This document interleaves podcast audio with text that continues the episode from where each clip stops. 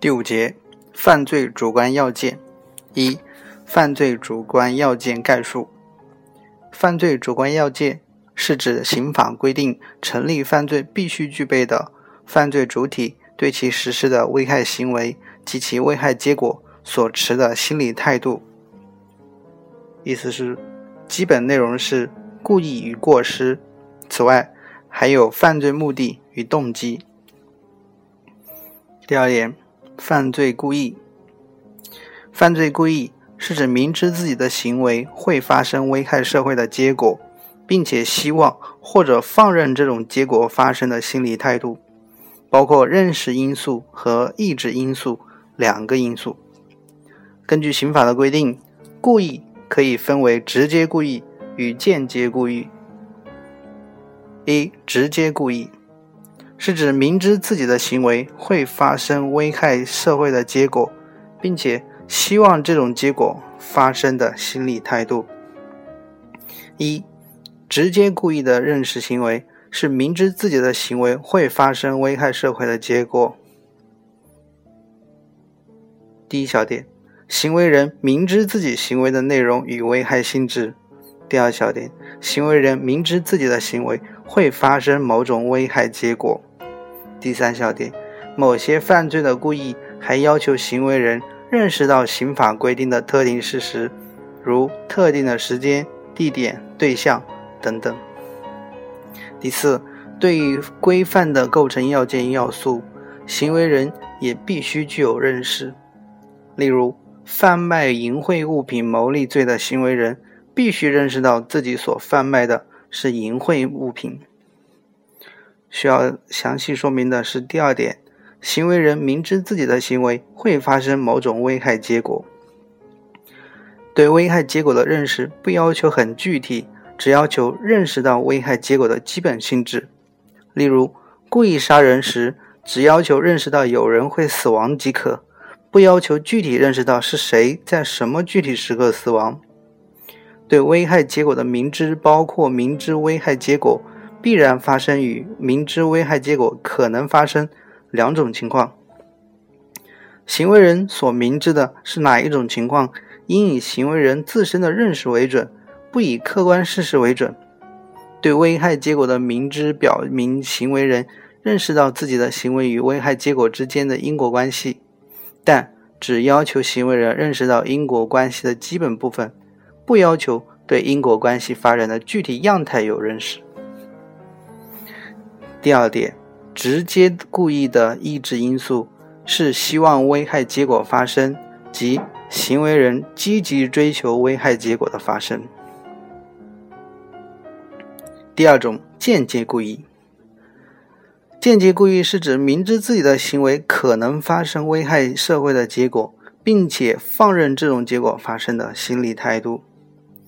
间接故意的认识因素与直接故意的认识因素基本相同。区别在于，直接故意既可能是明知自己的行为必然发生危害结果，也可能是明知自己的行为可能发生危害结果；而间接故意只能是明知自己的行为可能发生危害结果。间接故意的抑制因素是放任危害结果发生，对危害结果的发生是一种听之任之的态度。三、犯罪过失。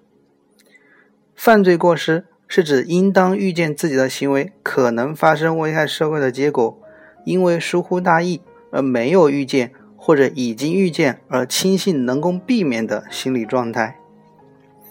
过失犯罪不处罚未遂、终止与预备。刑法以处罚故意犯罪为原则，以处罚过失犯罪为特殊。根据刑法的规定，过失。可以分为疏忽大意的过失和过于自信的过失。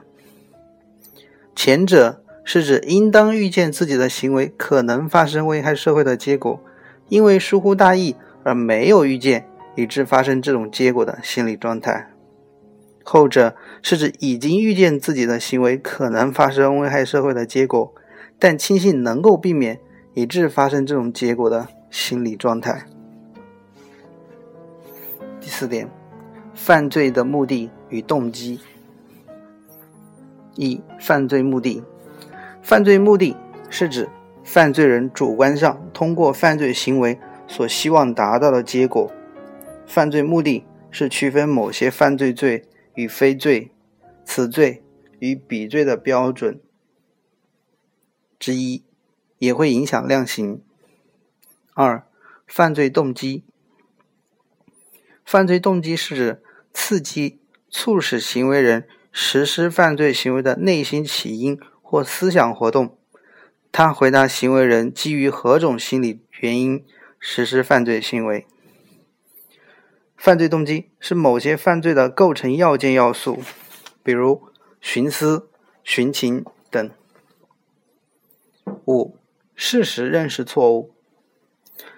事实的认识错误可分为具体的事实认识错误与抽象的事实认识错误。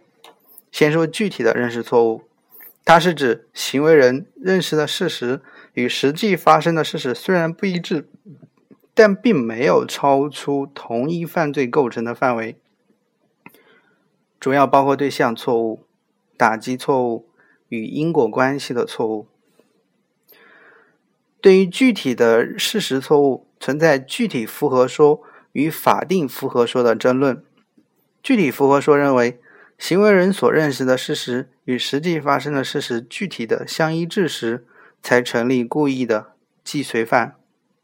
法定复合说则认为，行为人所认识的事实与实际发生的事实，只要在犯罪构成范围内是一致的，就成立故意的既遂犯。通说采取法定符合说。一、具体的事实错误中的对象错误，它是指行为人误把甲对象当作乙对象加以侵害，而甲对象与乙对象体现相同的法益，认行为人的认识内容与客观事实仍属同一犯罪构成的情况。例如，行为人黑夜里误将乙当成仇人甲进行杀害的。不影响对行为人的定性。二、打击错误，也称方法错误，是由于行为人本身的差误，导致行为人所欲攻击的对象与实际受害的对象不一致，但这种不一致仍然没有超出同一犯罪构成。例如，行为人举枪射击甲，但因未瞄准而击中了乙，导致乙死亡。采取法定符合说，行为人主观上具有杀人的故意，客观上实施了杀人行为，也导致他人死亡，符合刑法规定的故意杀人罪的犯罪构成，因而成立故意杀人既遂。如果行为人本欲杀甲，但因行为差误，同时导致甲与乙死亡的，根据法定符合说中的属故意说，行为人对甲。和乙都成立故意杀人既遂，按想象竞合犯以一罪论处。第三，因果关系的错误。因果关系的错误可以分为三类：狭义的因果关系错误、事前故意和构成要件的提前实现三种。先说狭义的因果关系错误，它是指结果的发生不是按行为人。对因果关系的发展所预见的进程来实现的情况，例如甲为了使乙溺死而将乙推入井内，但井中没有水，乙摔死在井中；又如甲以杀人故意向乙开枪射击，乙为了避免子弹打中自己而后退，结果坠入悬崖而死亡。狭义的因果关系不影响故意犯罪的成立。第二种事前的故意，它是指行为人误认为第一个行为已经造成结果，出于其他目的实施第二个行为，实际上是第二个行为才导致预期的结果的情况。例如，甲以杀人故意对乙实施打击，造成乙休克后，甲以为乙已经死亡，为了毁灭罪证，将乙扔至水中，实际上已溺水而亡。刑法理论上有多种意见，通常认为，第一行为与死亡结果之间的因果关系并未中断，即肯定第一行为与结果之间的因果关系，且现实发生的结果与行为人意欲实现的结果完全一致，故应以故意犯罪既遂论处。第三种，犯罪构成的提前实现，它是实际上是指提前实现了行为人所预想的结果。例如，甲准备使乙吃安眠药熟睡后。将其绞死，但未在甲实施绞杀行为时，乙已经由于吃了过量的安眠药而死亡。要认定这种行为是否成立故意既遂犯罪既遂，关键在于行为人在实施第一行为时是否已经着手实行。如果能得出肯定结论，则应认定为故意犯罪既遂；如果得出肯定否定结论，则否认故意犯罪既遂。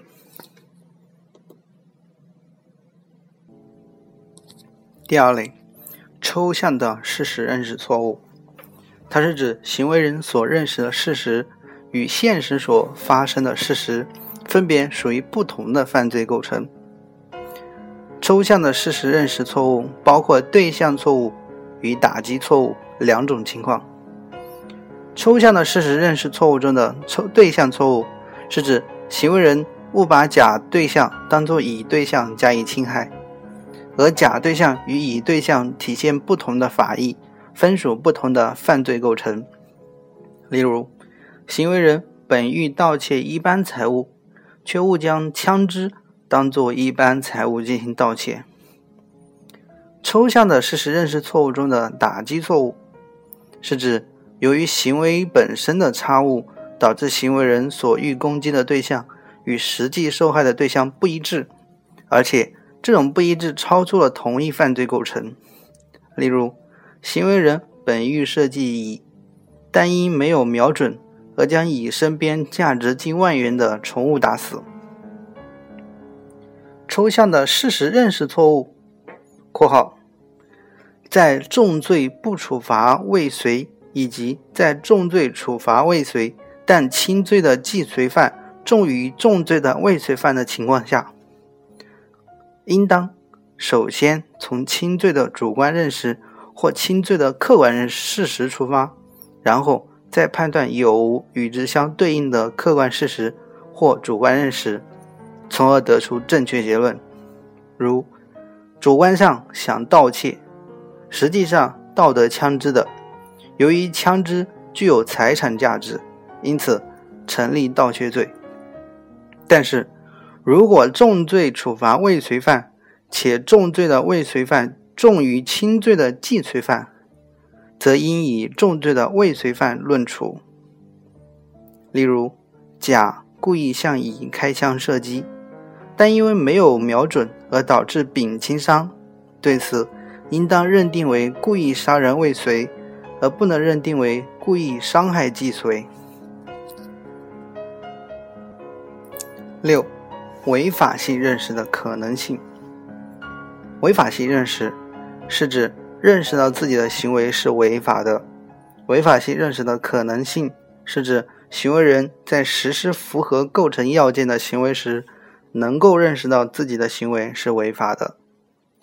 违法性的错误是指。行为人认识到了符合客观构成要件的事实，但不知道自己的行为被法律所禁止的情形，也称为禁止的错误。